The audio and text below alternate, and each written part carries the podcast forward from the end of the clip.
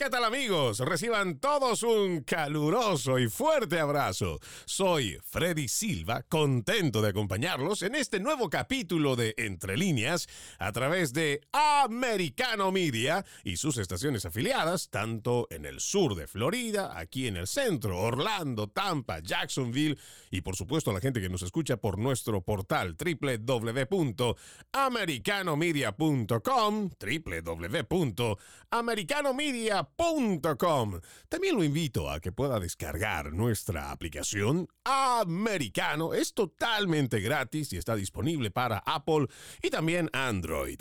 El día de hoy estaremos hablando sobre la presencia de China en el tablero geopolítico y la gran amenaza que representa para la hegemonía de los Estados Unidos. Muchas alianzas se han ido forjando en los últimos tiempos, entre ellos Rusia, China, Irán y hasta Arabia Saudita, que han encontrado objetivos y que ello podría marcar una nueva era para las aspiraciones colonialistas de China. Para hablar sobre este tema, hoy tengo como invitado a Ron Aledo, ex analista contratista senior de la Agencia Central de Inteligencia CIA, oficial del Estado Mayor Conjunto del Pentágono, también ex agente del FBI, director ejecutivo de Miami Intelligence Agency LLC, experto en temas de seguridad, inteligencia económica, reducción de riesgos y consultor de estrategias. Qué gusto tenerte aquí en el programa. Bienvenido, Ron. Pues muchísimas gracias por la invitación. Yo muy contento de estar aquí contigo hoy, Freddy. Bueno, este es un tema, y nosotros agradecidos porque nos permitas esta entrevista, porque este es un tema que cuando hablamos ya de este tablero geopolítico, yo me imagino que en tu experiencia hace unos 10, 15, 20 años, creo que no era muy posible pensar siquiera que las alianzas que hoy estamos viendo se puedan dar en el tablero geopolítico y con una China que cada vez está imponiendo no solo su presencia,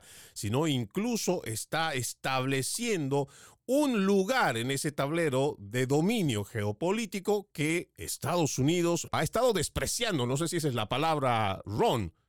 Realmente sí, eh, tenemos que ver que lo que ha pasado es que en el último año desde la invasión, eh, de la guerra entre Rusia y Ucrania, lo que hemos visto es que los bloques, los diferentes bloques mundiales se han, por decirlo así, ultra acelerado, han ido a una velocidad extrema. Eh, cosas que ya se veían desde, desde hace unos años atrás, ya se veía con el nacimiento de los BRICS, de, de estas naciones en desarrollo, eh, China, Rusia, Brasil, Sudáfrica, eh, ya se veía, eh, India, ya se veía que, se estaban haciendo un bloque aparte, pero lo que pasa es que desde el año pasado, desde la, guerra entre Rusia y Ucrania, el mundo de verdad ha dado una vuelta enorme, ha dado un 180 grados a toda velocidad y lo que se ha visto es que este bloque que, que están formando más que nada Rusia y China, pero con el apoyo de, otras grandes potencias como, como la India, se han tomado eh, un, un nuevo multipolar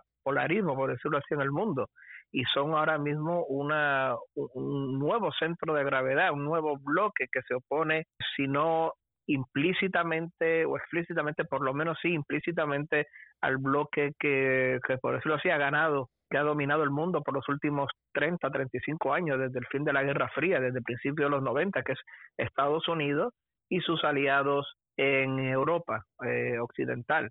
Eh, la Unión Europea. Eso es el bloque que ha dominado el mundo económicamente, claro, con ayuda de Japón y Australia también, pero ese es el bloque principal y ahora vemos que hay un bloque alternativo, un nuevo eje eh, multipolar que se opone a lo que había estado dominando el mundo por los últimos 30 años. Ahora, cuando tú mencionas sobre este nuevo bloque y que seguramente tendrán las mismas aspiraciones económicas de prosperidad, surgimiento, colaboración, cooperación, como generalmente escriben por encima en la redacción de sus acuerdos, uno podría pensar que pues toda nación que busca objetivos comunes puede encontrar ciertos acuerdos y puede salir beneficioso. Y tal vez en un siglo XXI, incluso siendo bastante ingenuos, podríamos decir que estos acuerdos serían para bien.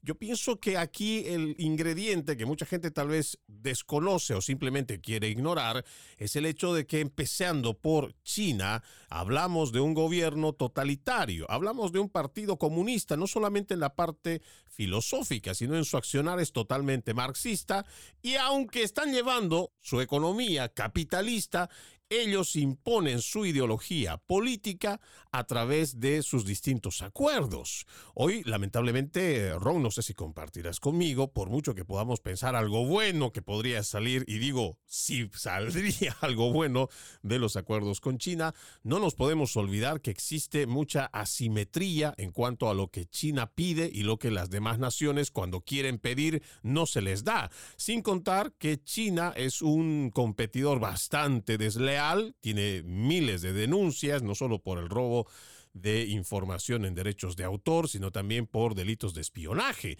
Entonces, cuando uno mira a esta China comunista, y peor aún, cuando llegan a ver demócratas que te dicen que, o bueno, no solo demócratas, muchos de la internacional socialista que dicen que debemos emular a la China comunista, esto para mí es realmente preocupante, porque si se logra que China logre imponer este colonialismo, lo que viene el futuro para el mundo, no solo para su región, es realmente preocupante.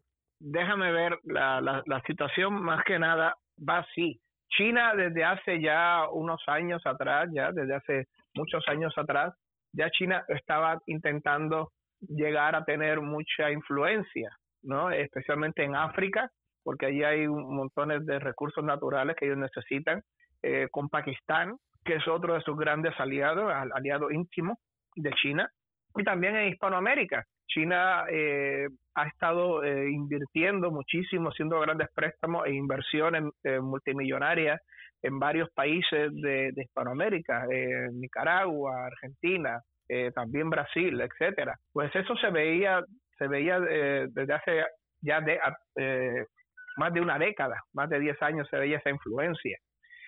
China, como, como has dicho, es un sistema híbrido, por decirlo así.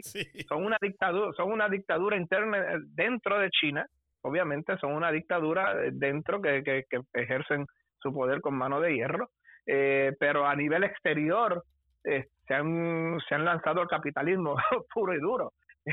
y de hecho, eh, si China hoy día es una gran potencia económica, la segunda potencia económica del mundo después de Estados Unidos, es precisamente gracias a Estados Unidos, porque fue Clinton, ya a mediados de los 90, fue Clinton quien firmó la primera ley, el primer paso para que las fábricas de Estados Unidos eh, eh, invitarlas de una manera directa, directísima, a que cierren operaciones en Estados Unidos y abran operaciones en China. Obviamente eh, lo que estaba en la mente de, Clinton no era eh, el bienestar de los trabajadores de Estados Unidos, que pasaron al desempleo por decenas de miles con sus fábricas cerradas, eh, pero era las ganancias de estas empresas y de ellos estas, empresas podían abrir nuevas fábricas en China eh, al, mínimo costo. En vez de tener que pagarle 50, 60 dólares la hora a los trabajadores en Michigan, las abrían en China y le pagaban 6, 7 dólares la hora a los trabajadores chinos. Y pues obviamente desde hace 15 años atrás, más o menos, toda la, hubo una ola, montones y montones de fábricas cientos y cientos de fábricas cerraron en Estados Unidos y abrieron en China. Y de eso fue que China se ha alimentado los últimos 15, 20 años, que, lo ha convertido en una gran potencia. Ahora bien, como dices, sí, China ha estado buscando influencia en Hispanoamérica, buscando influencia económica más que nada en, África, pero de nuevo, eh, lo que ha pasado es que en el último año, cuando eh, Pelosi, por ejemplo, eh, visita Taiwán, eso fue un insulto, eh, China lo consideró un insulto supremo como, como una, una injerencia en su territorio, en su esfera de, poder. China siempre ha dicho que Taiwán es parte de ellos. Y obviamente los Biden no ayudó para nada, porque Biden viene y dice, ah, si China invade Taiwán, algo que no puede pasar, para que la gente sepa, no por lo menos en los próximos dos años, si China invade Taiwán, eh, nosotros defenderemos a Taiwán. Eso fue otro insulto más. ¿Qué pasa? Al mismo tiempo que pasa esto, pues empieza la guerra entre Rusia e Ucrania y obviamente pues Estados Unidos y toda Europa Occidental pues declaran eh, montones de sanciones económicas contra Rusia, cortan los vuelos aéreos a Rusia, dejan, eh, dejan de, de ponen sanciones, le ponen un tope al precio del petróleo ruso, Rusia reduce el gas, Rusia reduce el petróleo, aíslan económicamente a Rusia, pues Rusia dice, pues mira, el enemigo de mi enemigo es mi amigo. Exacto. Y Rusia y China lo que han hecho es que se han unido y con ellos, sorprendentemente, y esto es lo, esto es lo sorprendente, lo verdaderamente increíble, no solamente que se haya acelerado esa separación del mundo entre China y Rusia del resto del mundo, es que muchos otros países que se consideraban más o menos neutrales e incluso amigos de Estados Unidos se han ido a ese bloque también, incluido Arabia Saudita, algo que era imposible de, hace apenas unos cinco años atrás. Exacto, estos aliados o supuestos aliados, de buenas a primeras o en relación a las circunstancias, pues ven cuáles son sus intereses y creo que como lo haría cualquier otro país, para ahora mostrar su verdadera cara y su verdadero objetivo a través de estas alianzas. Vamos a nuestra primera pausa, amigos de Entre Líneas. Ya regresamos. Seguimos, seguimos con más de Entre Líneas a través de Americano Media y sus estaciones afiliadas en la Florida y ya muy pronto en otros estados de la nación. No se olvide que este 2023 usted y yo le decimos no más fake news, no más noticias falsas. Por ello usted tiene ahora un portal www.americanomedia.com www.americanomedia.com, donde encontrará un equipo de profesionales comprometidos con el periodismo. Además, usted también puede escucharnos donde quiera que vaya descargando nuestra aplicación gratuita Americano. Está disponible para Apple y también para Android. El día de hoy tenemos a nuestro invitado Ron Aledo, ex analista contratista senior de la Agencia Central de Inteligencia CIA, ex oficial del Estado Mayor Conjunto del Pentágono, ex agente del FBI, y estamos tocando este tema que nos parece muy preocupante sobre el avance que tiene China en el tablero geopolítico.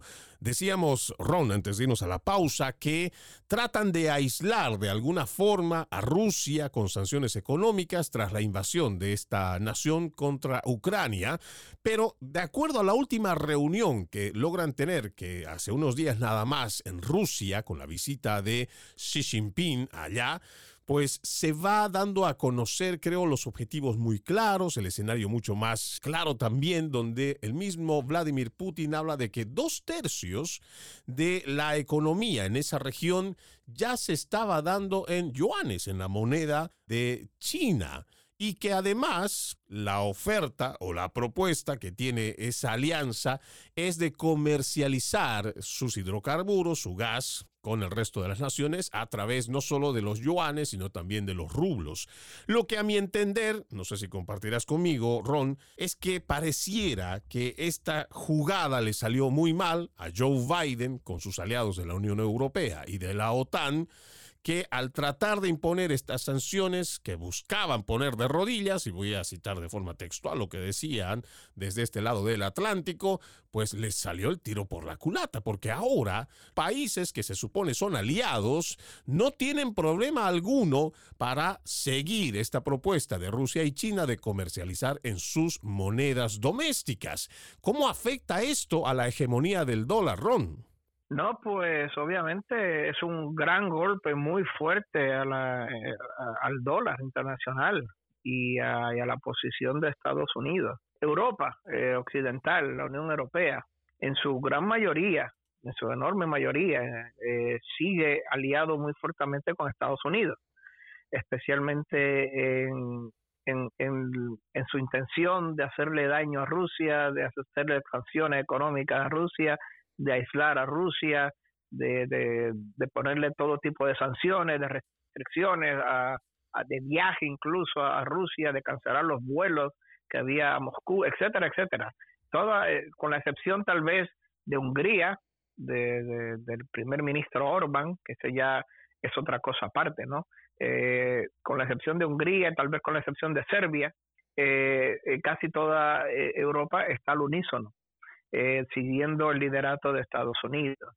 Pero de nuevo, ya que ellos intentaron, eh, ya han intentado eh, aislar a Rusia económicamente, socialmente, pues Rusia simplemente, pues mira, eh, los, no lo necesitamos, somos Rusia, somos el país más grande de la Tierra. Eh, nos vamos con China, que es la segunda potencia económica del mundo, y hacemos una alianza. Y eso es lo que precisamente ha pasado hace apenas unos días con la visita del, presidente chino a Rusia, eh, que estuvieron allí tres días consolidando esta alianza, este nuevo eje. Y lo sorprendente es que otros países que supuestamente eran neutrales o que supuestamente eh, incluso eran aliados íntimos de Estados Unidos hasta hace nada, hasta, hasta el año 2015, 2014, hasta hace eh, prácticamente seis, siete años atrás. Estos países, eh, muchos, ya que vieron la, elección que hay que hacer entre Estados Unidos y Europa y entre esta nueva alianza entre China y Rusia, eh, han dejado de ser neutrales y se han ido directamente con esta alianza entre Rusia y China. Y, y si no lo han hecho de una manera súper abierta o de una manera súper directa, por lo menos sí, indirecta e implícitamente lo han dejado muy claro. Por ejemplo, India. La India, la, la India ha, ha, negado eh, completamente, le ha dicho que no, rotundamente, al Reino Unido, a Inglaterra, a Estados Unidos, a todas las presiones que, que han hecho para que abandone el negocio con negocios con Rusia. Y es mentira, eh, lo que ha hecho es aumentar al 200% el comercio durante el último año con Rusia. Y países como Arabia Saudita, que eran íntimos de Estados Unidos, también han ignorado las peticiones de Estados Unidos de que le pongan sanciones a Rusia. Al contrario, están haciendo más negocios con Rusia que, que nunca y, y, también con China. De hecho, China fue quien acaba de hacer un algo increíble que Estados Unidos nunca podría hacer, que es un acuerdo de paz entre Arabia Saudita y entre Irán y fue eh, China el que, el que actuó de, peacemaker, de, hacedor de la paz en esos negocios. O sea que esto pone en entredicho de, de verdad la posición global de Estados Unidos. Y claro, esto es lo que a mí por lo menos me llama mucho la atención. Este es un espacio, no diríamos privilegiado, pero por lo menos era un espacio importante para poner un equilibrio después de la Segunda Guerra Mundial, después de la Guerra Fría, para poder establecer este equilibrio en las naciones y poder hacer este contrapeso ¿no? de una ex Unión Soviética, hoy lo que queda con la Rusia, pero también la amenaza eh, imperialista que tiene igual China y otros eh, países de la región. Por un lado, hay un lugar que claramente ya lo está perdiendo Estados Unidos y además que tenemos un presidente que por obvias razones también yo ya estoy asumiendo, estoy haciendo conjeturas que desde su mismo partido reconocen que tiene problemas serios cognitivos, no van a enviarlo a él para poder hacer algún tipo, no sé si decir alianza o tratar de recuperar terreno perdido. Eso por un lado, pero también aquí hay algo que deberíamos nosotros considerar, Ron, y es el hecho de que cada acuerdo se hace o se basa en la confianza. El simple hecho de ver que muchas de las naciones no solo han perdido neutralidad, sino también esa confianza en los Estados Unidos, ¿no debería preocuparnos a nosotros en política exterior? Pues desde el punto de vista de Estados Unidos, pues sí. Eh, hay muchos países que, que, que, están dejando de ver a, Estados Unidos como líder natural, ¿no? Y, y eso, pues obviamente, eso tiene tiene implicaciones y tiene efectos sobre la, política exterior de Estados Unidos y, la posición global de Estados Unidos como la primera potencia económica que sigue siendo y la primera potencia económica eh, militar que sigue siendo, pero aún así se ve las eh, los cracks, por decirlo así, se ven las eh, las rajas, se ven las grietas en esta alianza que Estados Unidos mantenía firmemente por los últimos 30 años, desde 1990, desde que terminó la Guerra Fría y Estados Unidos ganó la Guerra Fría, ahora más que nunca, eh, y, esto, y esto es lo increíble, en los últimos dos años, en el último año y medio, de hecho, eh, lo que hemos visto es cómo el mundo ha cambiado eh, en la geopolítica mundial, cómo la balanza ha cambiado, cómo el mundo multipolar ha cambiado y cómo China, Rusia y estos grandes países se oponen a la, al dólar, se oponen al, al mundo liderado por Estados Unidos, se oponen al liderato de Estados Unidos. Y, y, hay que ver que son muchos países en realidad. Mira, ya, ya, ya con China y la India, Rusia, Brasil, Brasil, que es otro gigante, eh, y, Brasil con los dos, no, no me refiero ahora que está con un izquierdista marxista como Lula, Brasil con Bolsonaro también, Brasil con, Bolsonaro, eh, que era completamente cristiano y de derecha, eh, un patriota como, como, de los buenos, Brasil también se negó a seguir a Estados Unidos y siguió haciendo negocios de fertilizantes y, trade con Rusia, ignoró completamente las peticiones de Biden, Bolsonaro también.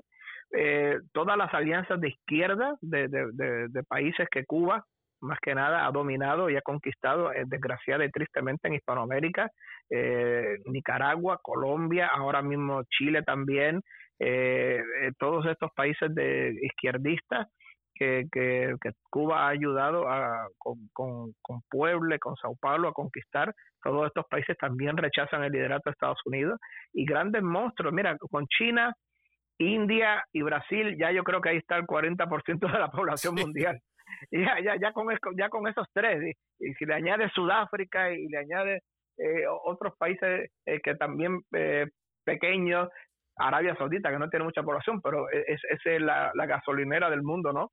Por Ya con eso, ya con eso, mira, eh, hay una grieta. No es que Estados Unidos de la noche a la mañana deje de ser la potencia número uno del mundo, ni mucho menos, pero se ve que hay una grieta y una grieta real en la influencia de Estados Unidos, en, en el poder dominante del dólar, en el poder dominante de Estados Unidos como primera potencia, porque ahora muchos otros países, especialmente los países africanos, por ejemplo, eh, como Sudáfrica, van a decir, ok, ¿con, quién nos vamos? ¿Nos vamos con, con Estados Unidos y Europa, que son los que ganaron la Guerra Fría desde hace 30, 35 años, o nos vamos con esta nueva alianza eh, geopolítica no alineada, por decirlo así, eh, que la lideran China, Rusia, con el apoyo indirecto y de, de, potencias como India y Brasil. ¿Con quién nos vamos? mira, posiblemente se van a ir con China y Rusia y eso es lo que lo que ha estado pasando en los últimos meses. Y eso vamos a eso lo vamos viendo nosotros, ¿no? Como algo evidente en cuanto a estos acuerdos que van firmando, pero ¿cuál es la respuesta del presidente Joe Biden?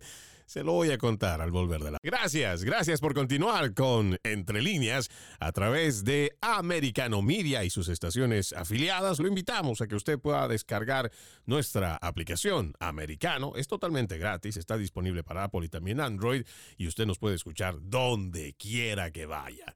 El día de hoy estamos hablando sobre China y las nuevas alianzas que está haciendo en el tablero geopolítico, ya sea con Rusia, Irán, Arabia Saudita, y cómo esto podría influir en el peso hegemónico que hasta ahora tiene los Estados Unidos, pero también a sus intereses. Estamos con nuestro invitado, Ron Aledo, es un ex analista, contratista senior de la Agencia Central de Inteligencia CIA, ex oficial del Estado Mayor Conjunto del Pentágono, ex agente del FBI, y hablábamos sobre cómo estas naciones que en otrora eran neutrales o que podían alinearse con Estados Unidos, vamos viendo cómo estos países están prefiriendo apostar por este nuevo surgimiento de estas naciones que están viendo objetivos comunes seguramente y están encontrando muchas razones para poder trabajar juntos. Pero yo le decía antes de irnos a la pausa, ¿cuál es la respuesta que da el presidente Biden? Este es un artículo que tengo de Fox News del 24 de marzo de este 2023, escrito por Andrea Baciano. Dice, Biden dice que la asociación entre China y Rusia es muy exagerada y esta declaración lo dio en Canadá mientras realizaba una visita. Dice, en 10 años Rusia y China han tenido 40 reuniones, 40 reuniones comenzó Biden y no estoy de acuerdo con la premisa básica de tu pregunta cuando le estaba respondiendo a un periodista. Retóricamente dígame cómo ve de hecho una circunstancia en la que China ha hecho un compromiso significativo con Rusia y qué compromiso puede hacer económicamente. Continuó. Ahora, esto es lo sorprendente, Ron, de lo que dice Joe Biden. Su comercio ha aumentado comparado con qué? Mire, mire, no tomo a China la ligera, no tomo a Rusia la ligera, pero creo que exageramos mucho. Yo te pregunto a ti, Ron, con relación a esta respuesta de Biden. ¿Realmente será que estamos exagerando demasiado al hacer un análisis, al hablar sobre estas alianzas que se están realizando? No, a mí me parece que Biden lo que está haciendo es tratando de tapar el cielo con la mano, como nosotros decimos, porque realmente lo que hay es una, un nuevo eje geopolítico y una nueva realidad geopolítica que no existía hace un año y medio atrás. No existía. Hasta hace un año y medio atrás, eh, estas decisiones que han tomado países como Brasil, como la India, como Sudáfrica, que acaba de tener unos ejercicios navales con China y con Rusia, una cosa increíble. Este divorcio que ha tenido Arabia Saudita con, con, Estados Unidos, eh, una cosa sorprendente, inimaginable hace unos años atrás. Esto eh, no existía hace un año y medio atrás y se ha acelerado increíblemente en el último año y medio atrás. Y, y, y, y no solo, yo no diría que es debilidad de Biden como tal, ser débil, me parece a mí que más que debilidad es torpeza, torpeza en, en, querer imponer de una manera unipolar, de una manera única, su voluntad sobre otros países y sobre otras potencias con las que Estados Unidos no puede jugar eh, ni actuar de la misma manera con que actuaba con otros países. Una cosa es Irak, 1991, e Irak, 2003, eh, un país pequeño, pobre, tercermundista, sin armas nucleares, que no es ninguna gran potencia eh, económica, ni muchísimo menos. Otra cosa es querer imponer y, e, e, insultar, o por lo menos que ellos lo tomen como un insulto, a una gran potencia como China, que es la segunda potencia eh, económica del mundo, y a otra gran potencia como Rusia, que es la primera potencia nuclear del mundo, con más armas nucleares incluso que Estados Unidos, con eh, 6.000 armas nucleares, con glider hipersónicos, que son eh, imposibles de, de parar. Eh, que tienen una influencia, el, el, país más grande del mundo, geográficamente hablando, con recursos eh, naturales casi infinitos, por, decirlo de una manera, pues eh, no se puede no se puede jugar de una manera torpe contra estos países, insultarlos, tratar de imponer la voluntad de una manera unilateral y no esperar que estos países pues reaccionen, como, como la ley de Newton, acción-reacción. Y estos países reaccionan y obviamente se han llevado a países claves en el mundo, como, como la India. La India dice que son neutrales, pero no son neutrales, créeme, no son neutrales. Uno podría pensar en algún momento que como muchos de los miles de trabajos, no sé si me equivocaría al decir millones de empleos que han salido de los Estados Unidos para India con la parte tecnológica y muchas otras cosas, uno podría pensar que tendrían cierta dependencia y que podrían estar mejor alineados del lado de los Estados Unidos. Pero como del otro lado del Atlántico, las cosas no se ven de la misma forma como las veríamos aquí, ya sea igual en la parte humanitaria, económica y muchas otras cosas, seguramente desde su realidad ellos también van a tomar decisiones como la que estamos viendo ahora. Pero no podemos dejar de lado, por ejemplo, declaraciones como por muchas décadas lo ha venido haciendo una nación que es bastante beligerante con relación a los Estados Unidos y hablando también de su aliado Israel. Irán públicamente ha dicho que Israel, por ejemplo, no es una nación, no existe en el mapa y muchas otras cosas y amenaza siempre, es más, han sacado un plan recién en el cual dicen que para cierto año van a quitar del mapa o de la idea de que existe un Estado de Israel que es aliado de los Estados Unidos, pero también son antiestadounidenses a morir. Y tenemos este bloque que cada vez, por lo menos en los papeles que vemos en, la, en los informes de sus alianzas, pues van logrando lo que podríamos pensar en otra hora que no se podía. Me llama la atención el silencio, no sé, si es que lo ves de esa forma, otro enemigo estadounidense que es Corea del Norte, que también cuenta con un tremendo arsenal nuclear. ¿Por qué será que están tan callados ellos por allá?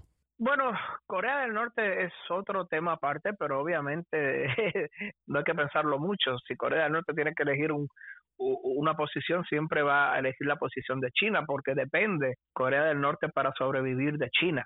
Corea del Norte está aislado del mundo, por decirlo así, en, comercio, bajo sanciones fuertísimas, eh, y depende de lo que puede pasar, de lo que no puede pasar por la frontera que tiene con China para sobrevivir, más que nada. Pero Corea del Norte se va a mantener callado, pero siempre eh, quiere sus eh, quiere sus intereses y sus intereses son que comida más que nada, porque no tienen comida, la comida en, Corea del Norte es escasísima, y además de eso pues necesita garantías de seguridad de Corea del Sur que no lo vayan a invadir porque el, el, aunque tiene un ejército muy poderoso y tiene armas nucleares, por eso es que eh, las desarrollaron las armas nucleares ilegalmente, claro está, para protegerse de una invasión de Corea del Sur, ellos temen una invasión y una guerra con Estados Unidos. Saben que una guerra con Estados Unidos y Corea del Sur significaría el fin del régimen y el fin de y la muerte de la familia Kim en el poder ya desde hace 60 años, pues todo eso pues obviamente son las preocupaciones de, Corea del Norte y si tienen que elegir obviamente se van a ir con China.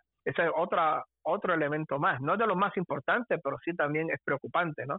Y obviamente pues Irán obviamente es otro, otra potencia que también tiene muy buenas relaciones con, con, con Rusia y también con China, de hecho fue China quien hizo ahora el acuerdo de paz entre Irán y Arabia Saudita, algo que también se veía imposible hace apenas unos años, hace para el 2015 era una cosa imposible, había casi, eh, se estaba hablando de una guerra directa, no proxy, no por intermediario, pero una guerra directa entre los sunitas wahhabi de Arabia Saudita, que son el líder mundial de los sunitas, de la secta sunita dentro del mundo musulmán, y los chiitas de Irán, que son el líder mundial de los chiitas, eh, de, de los musulmanes, o sea, son los líderes de Hezbollah en el sur del Líbano, son los líderes de los chiitas en, en Yemen, eh, son los eh, aliados de los alawitas en Siria, eh, y se ve y se decía que iba a haber una guerra abierta entre estas dos potencias por, el, por la supremacía del mundo musulmán. Y ahora lo que ha hecho China increíblemente de la nada es que ha hecho un acuerdo de paz entre estos dos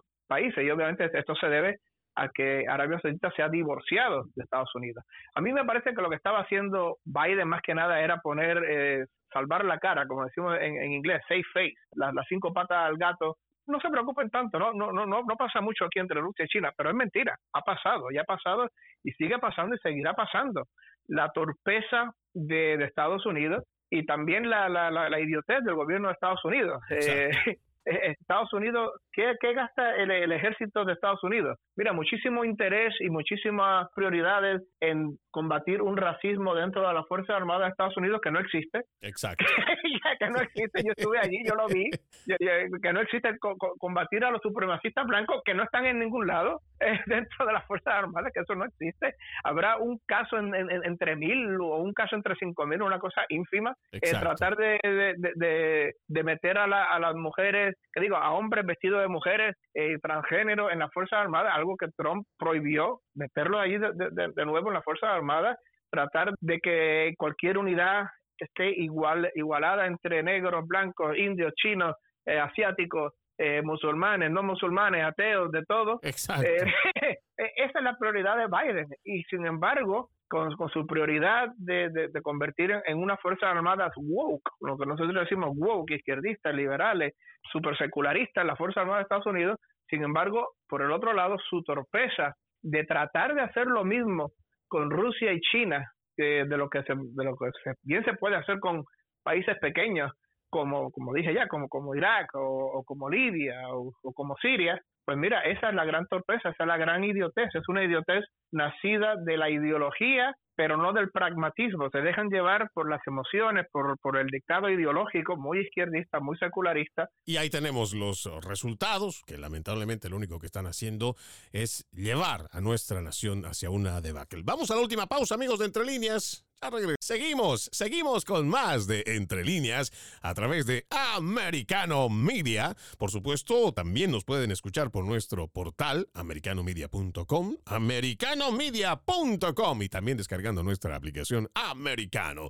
Hoy hablando sobre las alianzas estratégicas que se van dando en el tablero geopolítico, donde China, Rusia, Irán, Arabia Saudita, India y otras naciones se van alineando en un nuevo bloque de poder que podría significar el fin de la hegemonía de los Estados Unidos. Hablábamos de mucha de la torpeza de Joe Biden a través de sus políticas. Lo hacíamos y lo estamos haciendo con nuestro invitado Ron Aledo, ex analista, contratista senior de la Agencia Central de Inteligencia. Es un ex agente del FBI. Y hablábamos cómo esta torpeza de su administración interna también es traducida hacia la política exterior trayendo estos resultados porque es una consecuencia no solo de una debilidad por parte de la administración de Joe Biden, sino también la falta de liderazgo en regiones que en otrora dependían de los Estados Unidos.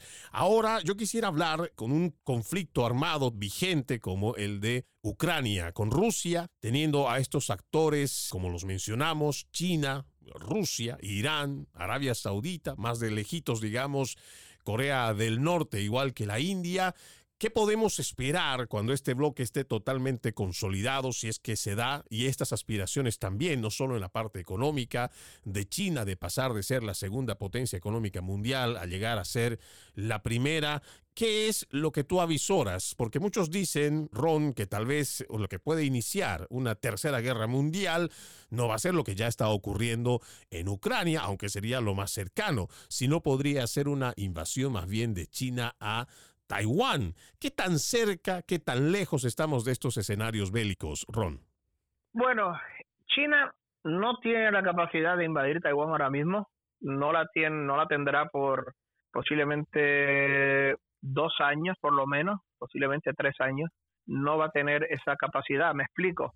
China necesita una flota de invasión capaz de transportar por lo menos un cuerpo del ejército de fuerzas terrestres, por, lo menos unas 5, 6, 7 divisiones de 20.000 hombres cada una, eh, cada división, entre 15 y 20.000 hombres, cada división o más, y no tiene esa flota ahora mismo, no tiene esa flota de invasión. Tiene una marina muy grande, pero la marina no está designada, la que, la que tiene eh, China hoy día no está designada para una invasión anfibia, y estamos hablando de unas más de 100 millas de océano que hay entre Taiwán y China como tal. O sea que no tiene eh, esa capacidad. Lo que sí China podría hacer, y esto sí lo puede hacer, si, si llegase a eso, si llegase a una acción militar, podría hacer un bloqueo sobre Taiwán, eh, bloquear los puertos de Taiwán militarmente para que los barcos ni entren ni salgan de Taiwán. Eso pues ya causaría una debacle económica y especialmente en, en los conductores, en los chips, que el mundo en gran parte depende de, los chips que salen de Taiwán, es el productor número uno eh, más, más importante de los chips. Eso sí podría hacerlo China. Y en un caso extremo, también otra cosa que podría hacer China es bombardear los puertos de Taiwán. Si necesita con misiles y con la Fuerza Aérea, eh, bombardea los, los puertos de Taiwán y hace inaccesible que vengan barcos, eh, ni que salgan barcos, ni que el cargamento de Taiwán se, se, se pongan los barcos. Eso también sería devastador para la economía. Y en el caso de Ucrania, eh, Ron, porque estamos viendo estas alianzas que hace Vladimir Putin, que seguramente lo envalentonan más, porque ahora ya no está yendo solo él contra Ucrania, inicialmente los miembros de la OTAN y Estados Unidos, sino que ahora ya tiene aliados que abiertamente están haciendo alianzas y no lo están escondiendo. Eh, el caso de Ucrania es muchísimo más preocupante que el de Taiwán. Muchísimo, muchísimo más preocupante porque es una guerra que está pasando en Europa, está pasando cerca, en las fronteras de, de los miembros de la OTAN, casi eh, prácticamente. Estamos hablando de Polonia, está pasando en un país que está hace frontera con Polonia, que hace frontera con Rumanía. Son países que, pertenecen a la alianza y recuerda, un ataque a un país de la alianza significa un ataque en todos, incluido en Estados Unidos. O sea que si, por ejemplo, si alguna por alguna razón eh, y, y puede haber mis cálculos, y puede haber accidentes, y puede haber situaciones horrorosas en que Estados Unidos, en que Rusia termine por alguna razón disparando sobre Latvia o sobre Estonia o sobre Polonia eh, y que haya un enfrentamiento armado entre estos dos países, aunque sea pequeño, inmediatamente eso podría escalar inmediata y, eh, gigantescamente a una guerra mundial con Estados Unidos y Rusia. Eh, eso es un gran peligro. estamos hablando de una guerra a intermediarios. Rusia no está peleando contra Ucrania, solamente, está peleando realmente contra Estados Unidos en Ucrania. Estados Unidos está dándole todo lo que necesita Ucrania, le está dando, ya creo que van 120 mil millones de dólares, pero también le está dando toda la inteligencia, aviones de espía, satélites espía, espionaje, le está dando la logística, las balas, le está dando eh, asesores militares, le está dando de todo, de todo, de todo. Es, eh, es, una, es una guerra por intermediario. Y, y eso ese es el gran peligro. Eh, la gente no entiende esto y esto es, es muy, muy importante. La gente tiene que entender. Nunca hemos estado en una situación como la que estamos hoy. Nunca. Es una guerra contra una superpotencia nuclear como Rusia, con más de 6.000 armas nucleares, en una región que para ellos, para los rusos, desde, desde los zapatos y desde los ojos con que ellos miran el mundo, es vital para ellos. No estamos hablando de Afganistán. Afganistán, por ejemplo, no era vital para la Unión Soviética. Así que en el 89, mira, esto es muy costoso, nos vamos de aquí, se acabó. Nos y se, vamos, se fueron. Y, y, se fueron a casita. Y también nosotros. Yo, yo estuve en Afganistán cuatro veces, 2011, 2012, 2014, 2015. Yo era asesor de la policía. Nos vamos a casita y se acabó. Eh, una tragedia, pero lo hicimos porque no era vital. No, no es lo mismo Afganistán que decir Texas, por, por poner un ejemplo, o Nuevo México, o California. Es vital para nosotros. Que Cuba no pusiera misiles allí era vital para Kennedy. Pues lo mismo, eh, para Rusia, Ucrania, ganar esta guerra en Ucrania es vital, es, es, existencial para ella. Y nunca hemos estado en una situación así en la que Estados Unidos está intentando derrotar convencionalmente, militarmente, a una potencia nuclear. Porque lo que está haciendo Biden es, Biden está partiendo de la premisa, es una premisa, una hipótesis, vamos a derrotar a Rusia militarmente, le vamos a dar 120 mil millones y contando de dólares en armas a Ucrania, Ucrania va a matar a los rusos, los rusos se van a volver a Rusia y se van a volver a casita y se acabó, ya, y ya está, y ganamos. Está partiendo de esa premisa y yo a mí me parece que esa premisa es completamente falsa. Y equivocada. y equivocada. A mí me parece que si Rusia, y por eso es que lo digo, nunca hemos estado en esta situación así, eh, porque no se puede comparar esta situación con Irak, ni con Libia, ni con Siria, eh, ni, ni con Serbia.